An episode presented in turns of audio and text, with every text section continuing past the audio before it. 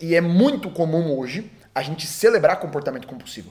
Não é bonito o cara que tem sete cordões de ouro. Ele tem problema. Você precisa adereçar. É Porque às vezes eu tô vendo um cara com comportamento compulsivo que compensa a minha mesma falta e eu bato palma pra ele. Uhum. E acho que o problema que talvez tenha que ser um pouquinho mais adereçado é: será que eu tô inspirando o jovem cristão evangélico a sonhar em como ele impacta o trabalho ou eu tô fortalecendo uma narrativa escapista onde eu favoreço uma vida monástica e não uma vida onde eu tô inserido no mercado de trabalho, cuidando da minha família, construindo uma empresa e reconhecendo quais são os aspectos sobrenaturais onde eu manifesto o reino dessas áreas. Bem-vindos a mais um podcast do Fire Fragrance Brasil. Eu sou o Gadi Cruz e tenho a honra de apresentar uma pessoa muito incrível, cara. A gente tem tido vários convidados sensacionais até aqui, então se você não assistiu os outros vídeos, corre e assiste também. E a gente tem a honra de ter uma pessoa especial que eu tenho certeza que você vai ser muito impactado à medida que você ouve essa conversa aqui. Então, vamos receber aqui Nick Moretti. Uau, nossa, que privilégio. Eu tô me sentindo tão abençoado de estar aqui. Tudo bem, gente, sou o Nick, eu sou head de, de mídia, comunicação, estratégia do Dunas Movement e também, um, hoje na verdade da Zion também, por causa da Big Wave, tô debaixo do Denis Coelho, o capitão da excelência, que é o diretor de comunicação do Dunamis e também da Zion, e estou muito feliz de estar aqui com vocês. Cara, muito feliz. E o o Nick, Nick, você tem feito um trabalho incrível, é, tanto no bailinho, que você é, foi um dos, das- dos fundadores que começou o bailinho, e você tem trabalhado com jovens, e você é um comunicador nato, não só em, em espaços com, físicos, mas também nas redes sociais. E o que, que eu queria começar perguntando é sobre Gen Z. E eu acho que a gente vai discorrer muito aqui sobre geração Z, que é essa geração tão é, importante, onde a gente vê o inimigo tentando atacar de diversas formas. É, e na minha vida pessoal, eu vi o Senhor me chamando para diversas é, diversos desafios de largar tudo e cumprir, seguir a vontade dele. E eu queria saber o que, que você acha ou qual que é a importância de nós, ou a geração Z, é, entender o chamado de Deus pessoal e não relativizar a- o chamado de Deus no sentido de eu preciso largar tudo, então não faço, não estudo mais, não faço, não sou excelente nas coisas que eu deveria fazer, mas eu vou largar tudo e vou para uma colônia de férias e você tá entendendo o que eu tô falando? É que é, acho que quando a gente está falando de, de geração e de missão, a gente não pode esquecer que nós é, hipervalorizamos uma narrativa de vocação e chamado por muitos anos na igreja, que foi muito similar ao frenesi que a gente teve de namoro. Então teve uma época, cara, quando você tem Eu Escolhi Esperar, No Amor da Maçã, até mesmo as próprias pautas que o Lucinho falava, eram todas sobre namoro. Então era namoro, namoro, namoro, santidade, santidade, santidade, namoro, namoro, namoro, santidade. E a gente transicionou isso, até muito inspirado no movimento eh, do Rick Warren e outros pastores americanos, de trazer propósito, trazer vocação, eh, a- o retrabalho da nova reforma apostólica em trazer os cinco ministérios em pauta com uma perspectiva de trabalho missional. Então, ah, o que, que você é? E toda essa narrativa de, de vocação e chamado que substitui né, esses espaços de fala nossa, você vai perceber que sempre existem ênfases às quais a gente, como igreja, está trabalhando. E isso é normal. É, é muito, é, talvez às vezes, meio, meio ignorante da nossa parte achar que a gente vai conseguir atacar todas as pautas do reino como um todo com a mesma ênfase, com a mesma inteligência e talvez com o mesmo nível de revelação. Então nós como corpo damos atenção em períodos de tempo para coisas as quais eu acredito que é o Espírito Santo soprando e é normal, é um movimento normal. É, mas eu não posso ser alheio ao que esse movimento gera de efeito colateral quando eu dou ênfase a uma particularidade da mensagem, não a mensagem como um todo. Então, quando eu tenho uma hiperênfase é, em propósito, vocação e chamado, eu desenvolvo uma miopia. Porque nós percebemos vocação e chamado como algo sacro. Então, o que, que eu vou fazer na igreja? Meu chamado é: será que eu fui líder de louvor ou será que eu sou diácono? É, será que eu sou líder de jovens? Ou será que eu sou um pregador da palavra? E quando eu dou uma hiper ênfase também nos cinco ministérios, eu crio uma mentalidade que ela é quase monástica. É o que que farei dentro da igreja. Eu sou um monge. E até mesmo no envio missionário é, eu sou missionário e eu vou para lá para abrir uma base e eu perco aquilo que é, talvez um dos DNAs mais fortes no Dunamis e, e na YWAM de Kona, que é tipo, cara, eu não fui chamado apenas para estar na esfera da igreja. Uhum. É, a Lenda Cope no livro Template Social do Antigo Testamento, ela destaca que basicamente é fisicamente impossível que mais de 80% estejam é, das pessoas é, estejam, perdão, mais do que 20% das pessoas estejam na igreja, uhum. trabalhando na igreja, vivendo integralmente da igreja. 80% delas vai estar tá numa vida normal, uhum. no trabalho, e lá é o campo missionário de manifestação delas. E acho que o problema que talvez tenha que ser um pouquinho mais adereçado é: será que eu estou inspirando o jovem cristão evangélico a sonhar em como ele impacta o trabalho ou eu estou fortalecendo uma narrativa escapista, onde eu favoreço uma vida monástica e não uma vida onde eu estou inserido no mercado de trabalho, cuidando da minha família, construindo uma empresa e reconhecendo quais são os aspectos sobrenaturais onde eu manifesto o reino dessas áreas. Isso é, isso é, muito louco. Eu me empolguei. não, é bom, é bom. Mas é muito louco, é porque eu mesmo cresci em um lar cristão e eu lembro de crescer e pensar que, cara, é, o pastor é o líder mor e as pessoas só são curadas se ele orar. As pessoas só... Então, na minha cabeça, inconscientemente, implicitamente, eu pensava, cara, eu preciso ser um pastor. Eu, eu, tipo, eu só vou estar cumprindo a vontade de Deus se eu for um pastor. E eu vejo que isso é algo que a gente tem batalhado e quebrado, né, muito, nesses últimos tempos. Muito. Eu, eu vejo muito no drive do próprio pastor Teófilo, é, com o que a gente hoje chama de Dunamis Lifestyle, que são os sete pontos uhum. é, que a gente segue na conduta, é uma mentalidade em si de entender que o Espírito Santo que está no pastor de gravata é o mesmo Espírito Santo que está em mim, é. e é o mesmo Espírito Santo que está na criança do meu ministério infantil. Então, eu não tenho Espírito Santo Júnior, eu não tenho Espírito Santo Sênior. Eu não tenho Espírito Santo menor, Espírito Santo maior. Eu tenho o poder do Espírito Santo, eu tenho a convicção que é dada pelo Espírito Santo eu tenho a graça e a misericórdia do Senhor que são estendidas e elas são totais e absolutas para todas as pessoas, independente da sua idade, independente do momento da sua vida. Deus ele é imutável em si próprio. Logo, não tem uma medida maior ou, ou, menor do poder e da graça de Deus. É, é a medida da graça do poder de Deus. Então a gente entrou numa perspectiva onde eu terceirizo a função eclesiástica ou eu preciso fazer uma jornada eclesiástica para viver aquilo ali. Então eu, não, eu talvez não, eu não crio vocabulário para, cara, o que é manifestar o trabalho? O que é manifestar o reino no seu trabalho? É. Que é uma pergunta que deveria ser simples. Sim. E às vezes a gente, de novo, na mentalidade monástica, eu hiper espiritualismo manifestar o reino no meu trabalho. Pera, então eu, eu, eu, eu preciso orar no meu trabalho. Fazer uma, um grupo Eu preciso de uma vigília, eu preciso fazer um pequeno grupo. De novo, eu estou reproduzindo os meus hábitos de igreja dentro do ambiente de trabalho. Eu não estou tentando manifestar o reino em toda a sua criatividade e expressão. Eu estou reproduzindo métodos dentro de um novo ambiente para tentar alcançar resultados parecidos. Uhum. Isso é, é limitado. Sim. Então, é, quando a gente fala de expressão de reino, é, eu tô criando uma, uma cabeça, às vezes, onde eu estou isolando a pessoa no escapismo, ou o contrário. Eu estou incentivando ela a que a produtividade dela e a prosperidade dela sejam sinais de que ela é abençoada. Uhum. Então, ah, então você é cristão, então beleza, então trabalha bastante, ganha bastante dinheiro, é, e, e, isso é um sinal de bênção, o que também é, é não é verdade. É. Então, o Senhor, ele pode me abençoar, uhum. o Senhor, ele pode me dar, mas eu ter não é sinal de bênção. Então, é, são várias falsas verdades que eu vou criando, e querendo ou não, eu não posso ser leviano, se você é de e está assistindo isso, é, quando eu sou mais novo, eu sempre quero uma resposta pronta. E eu quero um caminho fácil. Então é fácil eu ter um caminho que ele é predatado. Uma coisa que a gente está conversando muito com o, o pastor Tel é que as pessoas elas geralmente querem segurança.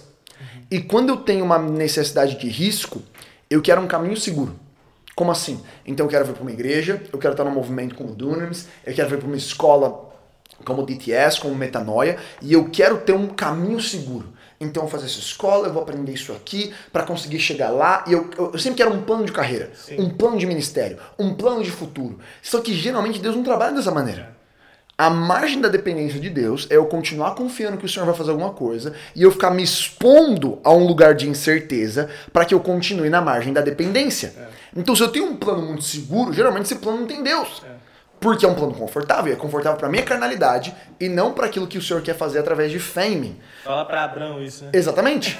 Então, tipo, é, é, é, cara, eu vou ver as jornadas dos pais da fé, dos heróis da fé que são listados em Hebreus. Nenhum deles tinha certeza daquilo que Deus estava prometendo.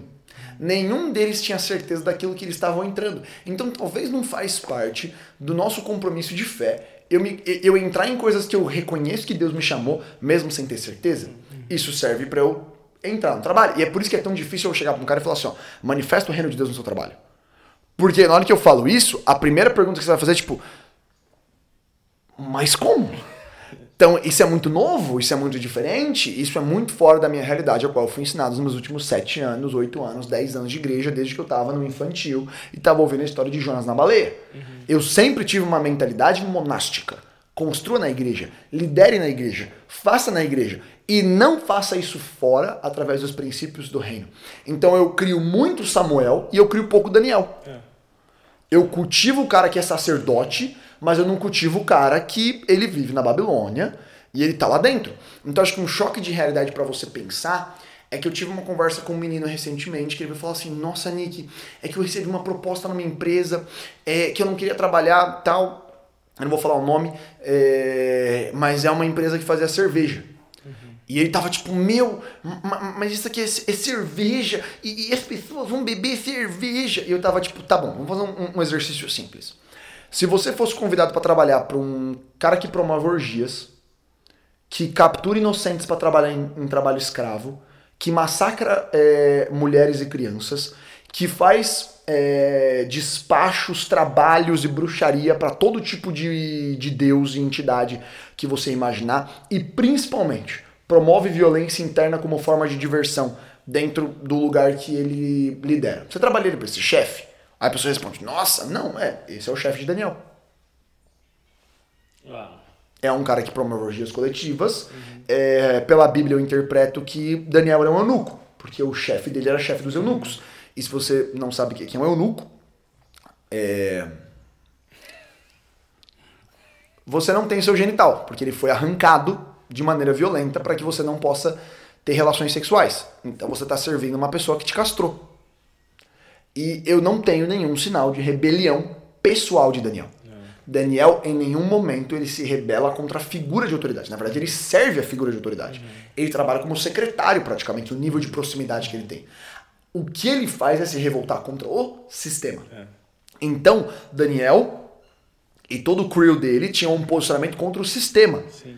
E tanto que o posicionamento deles é um posicionamento de eles trabalham para Babilônia, mas eles nunca são babilônicos. Jeremias vai aconselhar a orar pela prosperidade da Babilônia, mas eu nunca sou babilônico. Então eu não posso deixar de conhecer que eu vivo num mundo que jaz no maligno. É. E eu não tenho como manter, eu não tenho como alterar a natureza desse mundo. É. Eu não vou cristianizar o mundo. Eu não vou viver numa bolha. Eu não, eu não vou viver numa bolha. Uhum. Mas às vezes a gente pega essa verdade que é o mundo ele não vai ser cristianizado 100%.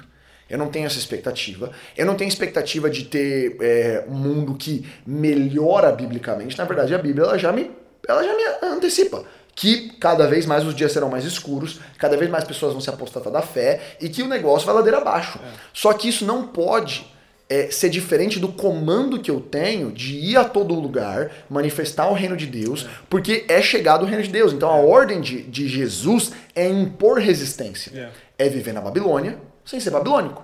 E acho que essa mentalidade se perdeu justamente nessa bolha. Pera aí, mano. Então a gente tem que se fechar aqui, a gente tem que resolver o nosso. Então deixa eu te treinar para ser Samuel.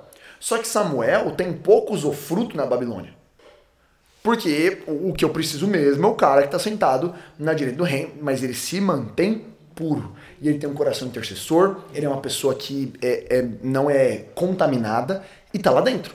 Então, quando a gente fala de nova geração, é, eu tô criando uma mentalidade secular ou sacra. Ou você é um Samuel, ou você é um cara completamente secular que vai fazer suas coisas seculares. É. E não eu tenho essa vocação de eu preciso manifestar o reino de Deus onde eu estou. É. E aí fica.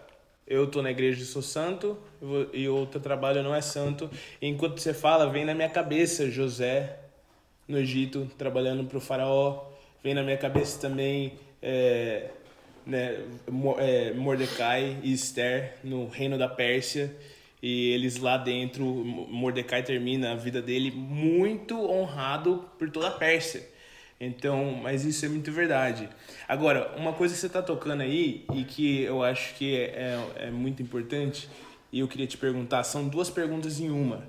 Primeiro, qual, quais você vê que são as dores da geração Z? Então a gente sabe que a geração Z é, é, tem pensamentos, é, eles têm muitas crises e a gente tá, tem trabalhado né, com esse tipo de crises e é muito sobre o que eu estou sentindo e tudo mais. E quais você acha que você vem na tua cabeça que são essas dores e o que, que você acha que é um passo prático que essa geração precisa tomar para é, correr em direção àquilo que Deus tem para eles? Cara, eu acho que primeiro é, eu preciso enfrentar a realidade de uma sociedade de performance. Uhum. E um filósofo que escreve bastante sobre isso é Byung-Chun Han. Ele é um, ele é professor na faculdade é, de Berlim. Ele é um coreano, professor na faculdade de Berlim, é, o qual participou dos avivamentos da Coreia. Uhum. Então ele tem uma bagagem é, cristã em sua essência. E ele escreveu um livro que é um livro bem popular chamado Sociedade do Cansaço, é, que é um livro muito bom, porque ele ataca a realidade da sociedade de Foucault, que é uma sociedade da loucura. Então, é uma sociedade do controle. Hoje, é, isso é até importante até para uma leitura, onde a galera fica tentando falar até mesmo politicamente de luta de classes. Eu não, eu não tenho mais a mesma dinâmica de luta de classes, porque eu não estou mais falando de um proletário que é oprimido por um burguês. Porque, por exemplo, você é autônomo, quem é seu chefe? Eu. Quem te oprime? Ninguém. Você é oprimido, você não tá cansado? Você não se sente cobrado? Você não tá desgastado? Então você tá oprimido? Quem te oprime? Estado. Não, você. Que quem se cobra? Você se torna o seu próprio chefe. Tornando seu próprio chefe, você se torna o seu próprio opressor. Uhum. Então hoje, por que eu tenho uma sociedade depressiva? Porque eu não fujo de mim. E quem me persegue sou eu.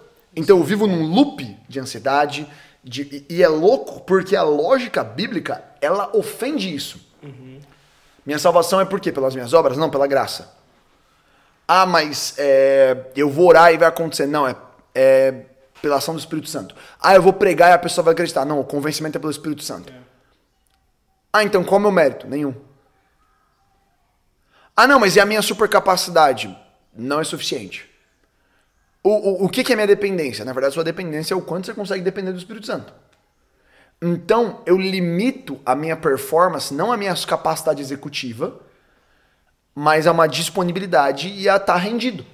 Então, tem uma lógica inversa. Não é o quanto eu consigo fazer, mas talvez é quanto mais Jesus consegue sem mim. Uhum. E isso te ofende.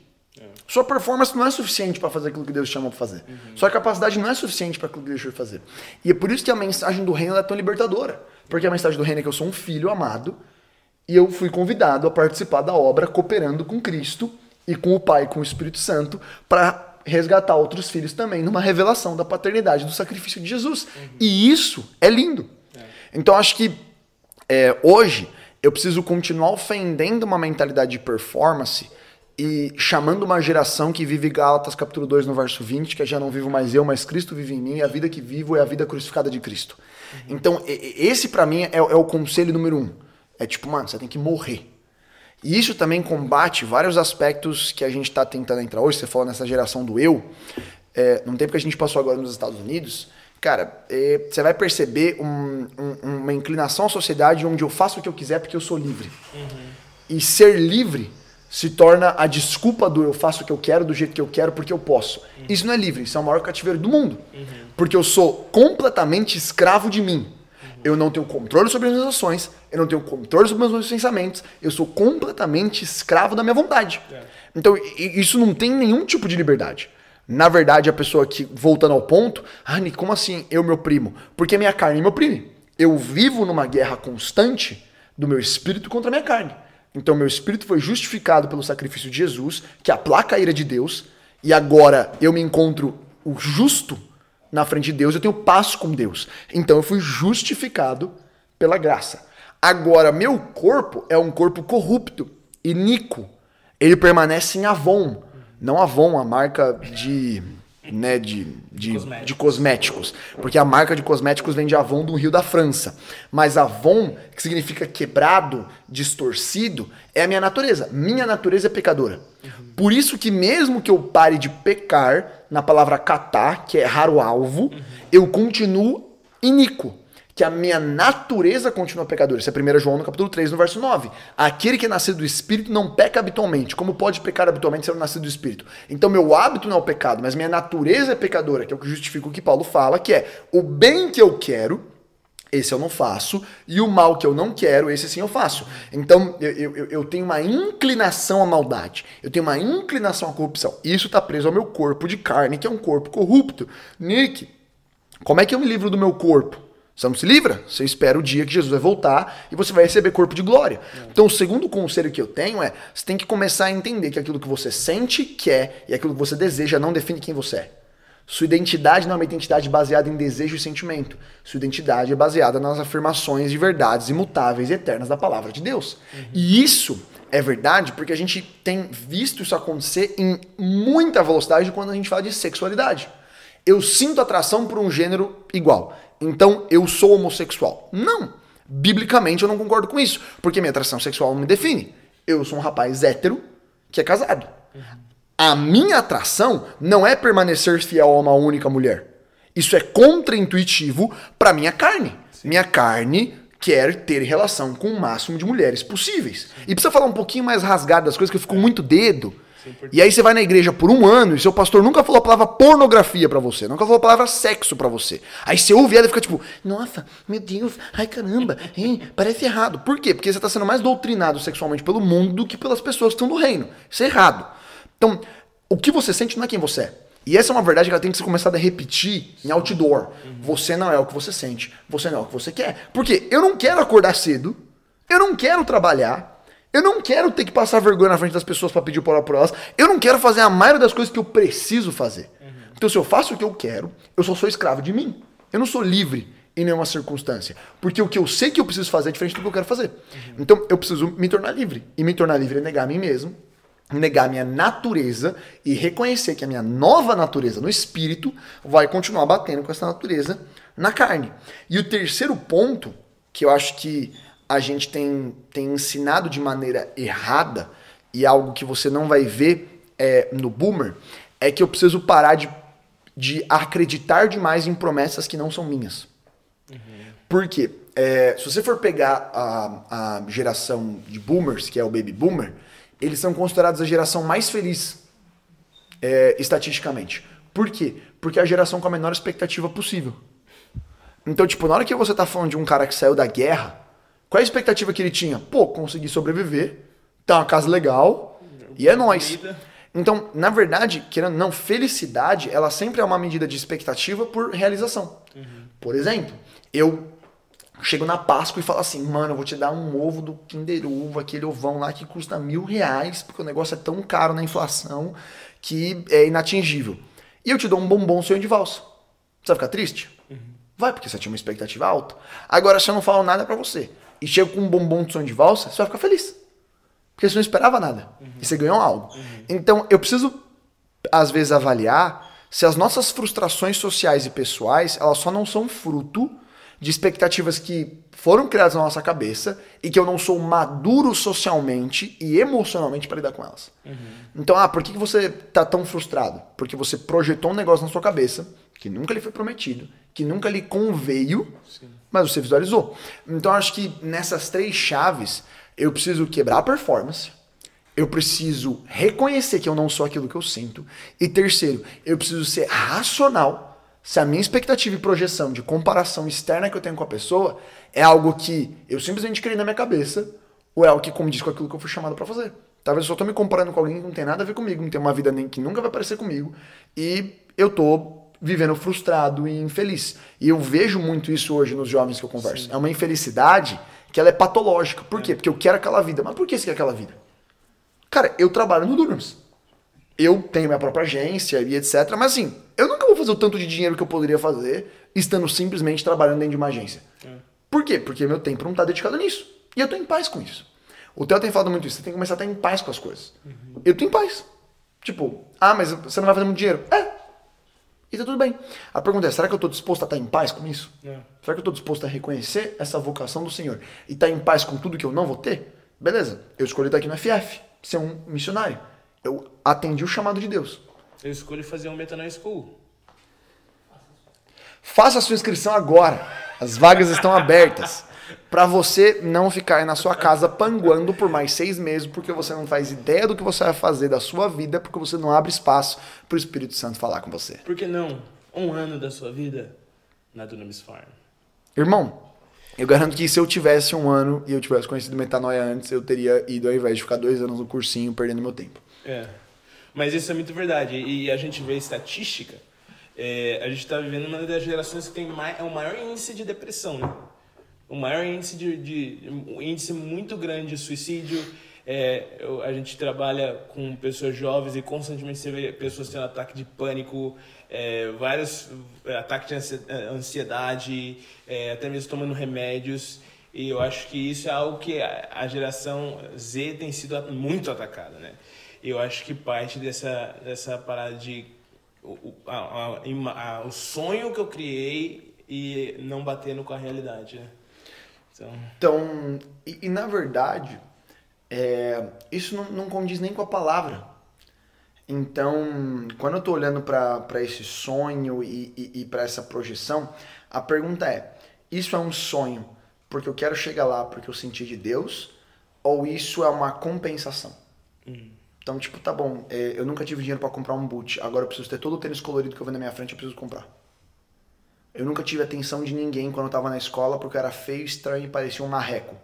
Agora que eu cresci, aprendi a usar umas roupas style, fiquei mais bonitinho, eu drive por atenção. Eu a- tipo, eu tô toda hora ali, cara, por favor, me nota. E eu, eu começo a agir como um bobo da corte porque eu preciso compensar uma atenção que eu tive na minha família, na minha casa.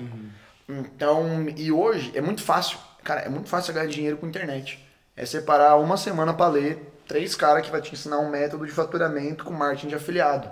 Tá bom, eu vou ganhar dinheiro pra quê? Pra compensar o dinheiro que eu não tive? Tipo, eu estou constantemente tentando preencher um buraco que ele só é preenchido por uma coisa: Cristo Jesus, Yeah. esperança da glória.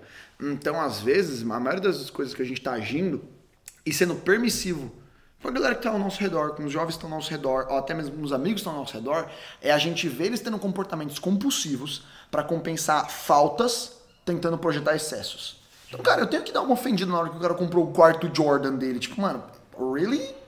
Você precisa de cinco tênis coloridos no seu pé? Que, tipo, que custam uma mobilete? Por quê? Porque você só pôde usar o tênis de 70 reais durante toda a sua adolescência? Porque na minha adolescência o tênis que eu comprava custava 69 reais. É o tênis que eu tinha condição de comprar. Então agora que eu posso comprar o tênis de 400, de 500, de 600, eu vou comprar 10 deles? Isso é comportamento compulsivo. É- E é muito comum hoje a gente celebrar comportamento compulsivo. Não é bonito o cara que tem sete cordões de ouro. Ele tem problema. Você precisa adereçar. Porque às vezes eu tô vendo um cara com comportamento compulsivo que compensa a minha mesma falta e eu bato palma pra ele.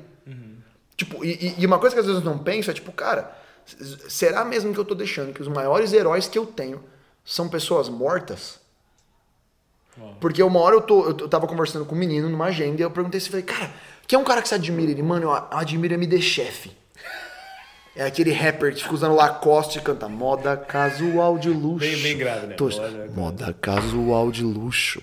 E eu, tipo assim, aí ele olhou pra mim e falou, cara, não, pá, ele é minha referência. Eu olhei pra ele e falei assim, ó, sua referência é um cara morto. Aí ele me olhou, ele travou, eu falei, é, sua referência é um cara morto. Sua referência é um cara que a única coisa que ele deveria ter é o que você tem. Que é a salvação, que é vida eterna. A única coisa relevante que ele pode ganhar na vida inteira, ele não conhece. uau. E você tem. Então, tipo, é, e, e- nossa, não quer dizer que eu não posso admirar ninguém, eu sou um cara doido. Não, mas tipo, eu não vou fazer heróis de pessoas mortas. Eu não vou fazer heróis de pessoas que não ganharam o prêmio que eu tô competindo pelo resto da minha vida. Elas podem me ensinar coisas incríveis, elas podem ser pessoas que vão fazer eu perceber pontos de melhoria na minha vida, mas eles não são meus heróis. Por quê? Porque eles não estão correndo a mesma corrida que eu. E eu preciso deixar isso claro. Talvez a gente precise voltar a se inspirar em generais da fé, É. em mártires, Uhum. Às vezes falta um pouquinho eu olhar para as pessoas que entregaram tudo uhum. na palavra para reconhecer que a minha jornada está muito mais próxima da delas do que o cara que tem bastante views no Instagram, é. do que o cara que construiu um foguete que pousa de ré, ou qualquer outro tipo de perspectiva que eu tenho de referência. Essas pessoas não são minha referência. E eu acho que a gente perde muito também quando a gente não olha para trás. E, e conversando, eu lembro do pastor Teófilo falando sobre, é uma conversa que ele teve com Warren Cunningham, e aí ele tá falando, existe, existe uma, uma coisa que cria a cultura, né? A cultura ela é criada por, por... Você tem a missão, você tem os valores, e aí ele vai falando tudo que cria, o que constitui a cultura, um conjunto de valores e tudo mais. E ele fala, você olha para trás e você vê os grandes povos, os povos mais fortes, mais desbravadores, eles tinham uma coisa a mais é, do que a missão, a visão e do que os valores. E aí o, o pastor Teófilo perguntou o que que é, ele falou, eles sabiam a sua história. Então você olha para Roma, você olha para Grécia, para os gregos, para esses povos que foram muito poderosos e eles tinham o senso daquilo que passou, de quem veio atrás, de, das pessoas que, que fizeram, é, e eles tinham isso muito forte na cabeça deles. E eu vejo que isso na, na geração, assim, eu, eu falo por mim mesmo, agora que eu tenho mais curiosidade é, mas eu até, até então não sabia sobre os meus o minha, minha bisavó, qualquer história da minha família, não sabia de onde vinha. Então acho que falta um pouco a gente olhar para trás e ver esses heróis da fé, as pessoas que vieram antes, como que o evangelho chegou no Brasil, quais tipo pessoas morreram para que a gente tivesse a Bíblia hoje. E aí eu tô reclamando de ir no culto duas vezes na, no, na semana, sabe? Então eu vejo que nessa geração uma das coisas que a gente precisa forçar e que falta é essa curiosidade e essa honra pelos que vieram atrás, pelos o que abriram caminho. Ser brasileiro, não posso deixar de reconhecer que é ter uma falta de identificação cultural. Então, o que é ser brasileiro? Você consegue adereçar muito mais porque aqui dentro da Farm a gente está num ambiente com muita gente de vários países. É. A Farm é um ambiente global. Sim. O DTS é um ambiente global. Se você quer estar em contato com o ambiente global, vem aqui para Farm. é, e eu passei um tempo na Austrália, que é um ambiente global também. Uhum. E você percebe que até mesmo por causa do isolamento geográfico que a gente tem, a gente tem uma língua que só a gente fala. Tem mais cinco países que falam a mesma língua que a gente. Uhum. E esses cinco países são ovos comparados com o tamanho do nosso país. Nosso país tem um tamanho continental.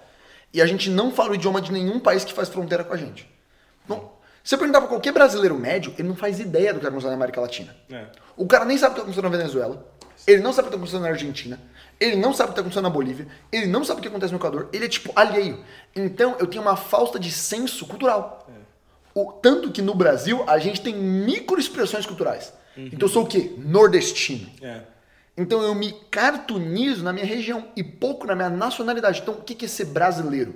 O que, que sugere? Sugere na hora que eu tenho uma projeção clara cultural, eu tenho o jovem brasileiro querendo ser coreano. Porque eu estou sendo exposto a uma cartunização cultural clara. Ah, eu quero ser um cara de basquete americano, sabe? Meu, eu uso. Meu, eu sou tipo do drip, hype. Por quê? Porque eu tenho uma cartunização cultural clara. Então, é, falta, não sei se de propriedade pessoal. E aí, quando eu levo isso pro cristianismo, eu uso pouco a terminologia do que é ser um cidadão do céu. Então, eu sendo filho de Deus, eu sou co-cidadão do céu. Tá bom, o que é um cidadão do céu? O que é um embaixador do reino? Porque essa sim é a minha identificação de nacionalidade. Eu rejeito a minha nacionalidade biológica e eu adquiro uma nacionalidade que é espiritual. Então, bom, o que é esse cidadão do céu? Uhum. Como é que eu falo? Como é que eu ajo? Como é que eu trato família? Como é que eu trato trabalho? Uhum. Porque são aspectos culturais que eu perco. Então, esse aspecto de cultura, de história, vem de uma pergunta, bom, o que é agir como um cidadão do céu? Uhum. Eu estou ensinando as pessoas a serem cristãos religiosos eu estou ensinando elas a serem cidadãos do céu. Uhum. Porque cidadão exerce cidadania. É. Cidadão faz produção social. Cidadão é uma pessoa que gera transformação social. É. Então, se eu sou um cidadão do céu, eu deveria gerar essas coisas. Assim como o Daniel gerou, assim como eu tenho José gerando, assim como eu tenho os passos dessas pessoas que são cidadãos gerando uma transformação que é palpável. E isso querendo não seu DNA como jovem. Você que é jovem está aqui para gerar transformação. Não porque o meu objetivo é transformar, mas porque a consequência da minha transformação interna é uma reação externa de transformação, naturalmente, uhum. inevitavelmente. Isso é muito bom. Isso é muito bom. E, e deixa eu te perguntar, o que, que você acha, é, porque a gente está falando de geração Z, então uma geração nova, pessoas novas, e tem essa, existe essa segurança de cara, eu sou novo demais para fazer causar mudança. Ou minha voz não é importante. Isso eu acho que é uma das coisas que a gente mais tem que falar para as pessoas. Cara, essa, ah, é, eu, eu me anulo porque eu acho que o que eu tenho para falar não é tão importante. Qual que é a importância do que essa geração tem para falar? Eu acho que é importante entender que eu estou num tempo de microinfluência. Uhum. O que é uma microinfluência? É, provavelmente você conhece o podcast do Metanoia, você conhece a Dunamis Farm, não porque a gente chegou até você, mas você provavelmente está assistindo isso aqui ou porque você veio na minha escola ou porque alguém que você conhece veio na minha escola. Então, quer dizer que eu só tenho influência sobre você agora porque alguém te influencia em nível micro. Hum. Faz sentido? Sim. Então eu só chego em você, porque você não tá vendo isso aqui, obviamente, porque você tá nesse podcast gravado, mas tem tipo uma galera aqui ao redor. Então, tipo, tem bastante gente aqui nessa sala com a gente. E essas pessoas, elas estão fazendo escola, elas estão estudando, e toda vez que elas postam stories, elas estão influenciando a bolha delas. E esse grau de microinfluência, ele é a coisa mais relevante que a gente tem. E até marcas já perceberam isso. É 10 vezes mais importante que as pessoas que me compram e consomem de mim falem de mim, as pessoas que conectam comigo falem de mim, do que eu ficar falando de mim. Então, Nick. É tipo o... aquela parada do marketing multinível, né? Exatamente. É, é isso mesmo. Da Rinode. Isso. Você que é revendedor Rinode, é, vai achar o máximo isso aqui. Então, tipo, por que, que marketing multinível funciona? Porque eu sou treinado já em 2023, eu sou treinado para não acreditar na Marabras. Hum pra, nas Casas Bahia, quando elas vendem uma geladeira. Tipo, mano, eu sei que você tá forçando a barra. Uhum.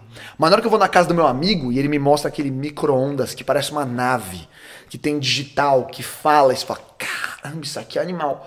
Tanto que é, é legal porque na hora que, se você for casar um dia, você vai perceber. Você vai perguntar para todo mundo que elas têm na casa. É tipo, mano, que, que, que geladeira você tem? Que micro-ondas você tem? Qual é a sua máquina de lavar? E você vai perceber que toda vez que você for na casa de alguém, você monta uma listinha. Você fica assim, ó. Tomando notas. Você olha a TV, TV tal. Você olha, você olha a cadeira, você. E essa cadeira é da onde? Só pra eu saber. Aí a pessoa fala, você anota. Por quê? Porque é muito mais fácil eu confiar em você do que eu confiar no negócio que eu tô vendo na internet. Então eu estendo o meu voto de confiança para você. Então, Nick, o que isso quer dizer? Eu quero dizer que talvez você não só se tornou consciente ainda da influência incrível que você tem nas pessoas que você tem conexão a influência incrível que você tem para elas usarem as roupas, para elas comprarem os produtos, para elas irem nos lugares, para elas acreditarem nas coisas que você fala. Porque cada vez mais a gente é natural hoje um movimento de descredibilizar grandes estruturas. Então eu tenho hoje eu vivo numa época onde nunca se acreditou tão pouco nas grandes instituições. Uhum. O que, que, são grandes instituições? Eu tenho o nível filosófico e o nível estrutural. O que, que é uma grande instituição abstrata? Família. As pessoas acreditam muito pouco na família hoje. Uhum. O que, é uma hoje, hoje grande instituição? Religião. As pessoas hoje têm muita desconfiança da estrutura religiosa. Uhum. Tanto que eu tenho um drive natural de buscar uma experiência religiosa descentralizada. Isso não é bíblico. Você não consegue ser cristão sem ir para a igreja. Por quê? Porque Jesus ordenou você ter comunhão com o corpo. Uhum. Ah, mas eu sigo Jesus, então vai para a igreja. Ah, mas eu não quero, então você não segue Jesus. Ponto. Data. Tipo, ou você vai pra igreja ou você não segue Jesus. Você pode gostar de Jesus, você só não é seguidor dele. Então, deixa essa de presente para você. É, você é um admirador. Isso, você é um admirador, você é tipo fã do Justin Bieber. Você conhece tudo sobre a vida dele, você só não tem comunhão nenhuma com ele. Você pode ser fã de Jesus e só não vai te levar pro céu. É, pode ficar com essa também. É, então acho que o, ponto central é a minha microinfluência, ela talvez nunca teve tanta relevância como tem hoje. Porque a igreja não tem acesso ao seu amigo da escola, ao seu amigo da faculdade, ao seu amigo do trabalho que precisa de Jesus. Quem tem acesso é você.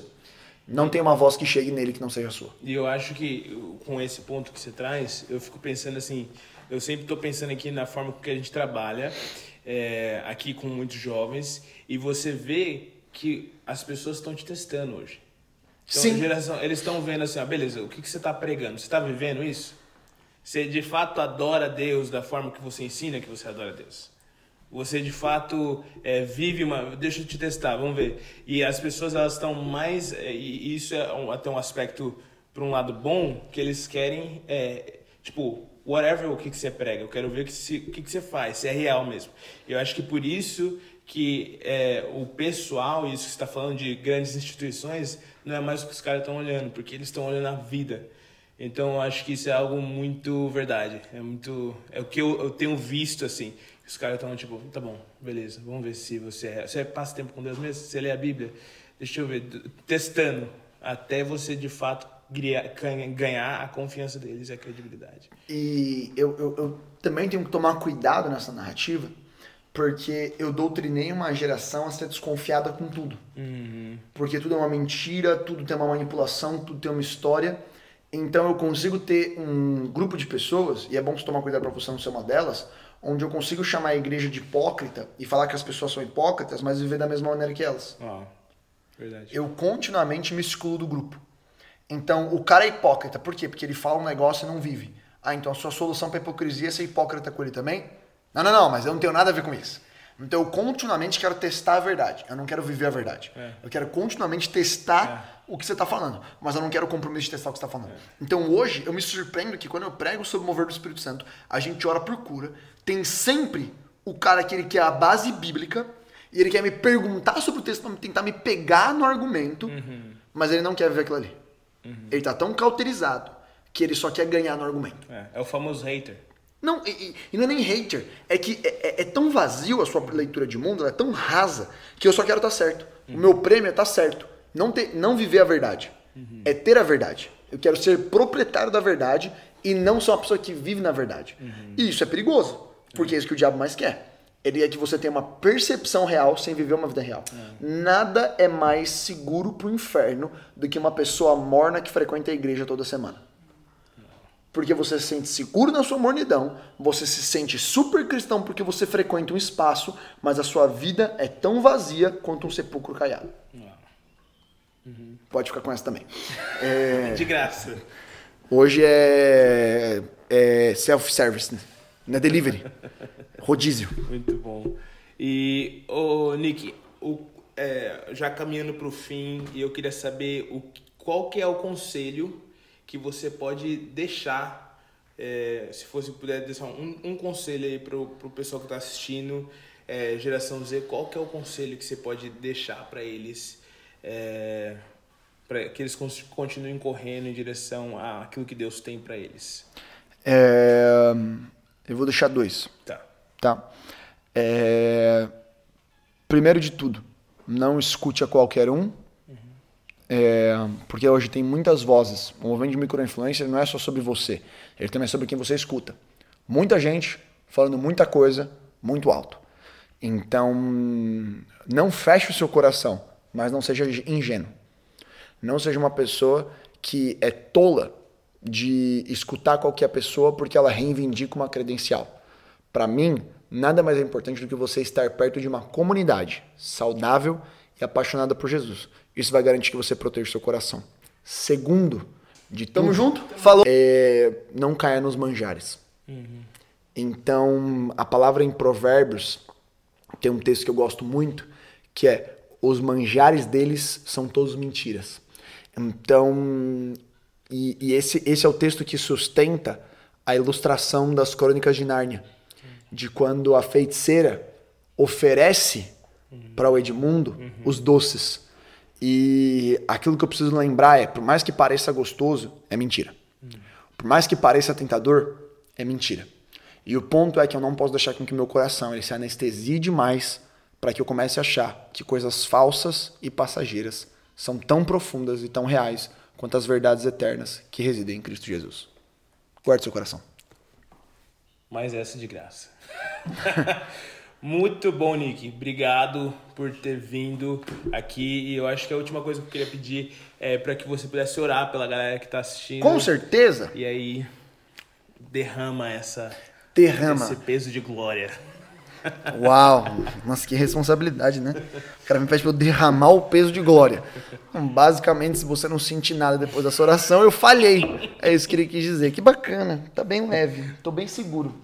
É, Obrigado, Lambert. Na pelo glória das verdades do Senhor. Isso. Vamos melhorando. Então tá bom. Que legal. Espero que Deus faça alguma coisa, né? Então tá. Jesus, obrigado pelo privilégio da gente poder estar à mesa falando do Senhor. Jesus, obrigado por nós podermos ter uma plataforma onde o foco é o Senhor, é a sua obra e o seu reino. Jesus, nós não levamos isso de maneira leviana, nós queremos tratar isso aqui, Jesus, com todo temor, Jesus, todo tremor. Que as nossas palavras elas nunca sejam por emoção ou por ativismo, mas sempre inspiradas pelo seu Santo Espírito. Eu peço que cada pessoa que assistiu, elas tenham um coração que é solo fértil, um coração que é de carne e não de pedra, totalmente aberto para receber do Senhor, para que as verdades da sua palavra elas encontrem espaço para fixar raízes e crescer. Espírito Santo, eu peço que você abra os nossos olhos espirituais, que você abra os nossos ouvidos espirituais para ver e ouvir aquilo que o Senhor está fazendo. Nós declaramos Atos capítulo 4, no verso 20, que não possamos deixar de falar daquilo que temos visto e ouvido. Então, papai, nos faz ver, nos faz ouvir, para que a nossa boca se abra não por uma motivação externa, mas por causa de uma transformação interna.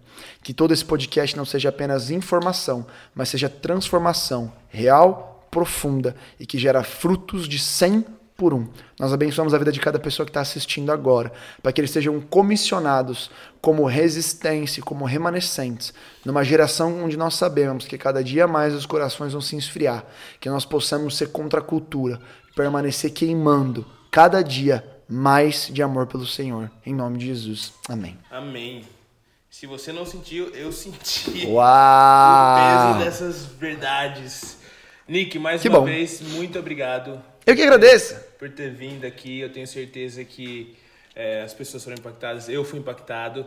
E eu queria falar pra você, cara, que tá assistindo, segue o Nick nas redes sociais, é, curte esse, esse vídeo, comenta E aí. mais importante, se inscreve no Metanoia School, as inscrições estão abertas. Se você achou que esses 45 minutos foram bons, é porque você não tá entendendo o que é que passar dias, quase quatro meses aqui na Farm, ou três. Três meses. Três meses, todos os dias sendo bombardeado. Três meses nas nações. Uau! Depois voltar mais três meses pra estudar a Bíblia de Gênesis e Apocalipse. E depois mais seis semanas estudando Cosmovisão. Cara, é, se você achou que 45 minutos foram bons, imagina um ano. Esse é o convite, tá aberto, é pegar ou largar. Mas eu tenho certeza que se você pegar, sua vida vai ser transformada. É isso aí, galera. Segue aí, compartilha e Tamo junto, perde falou. os próximos vídeos. Tamo junto? Falou? Tchau, tchau.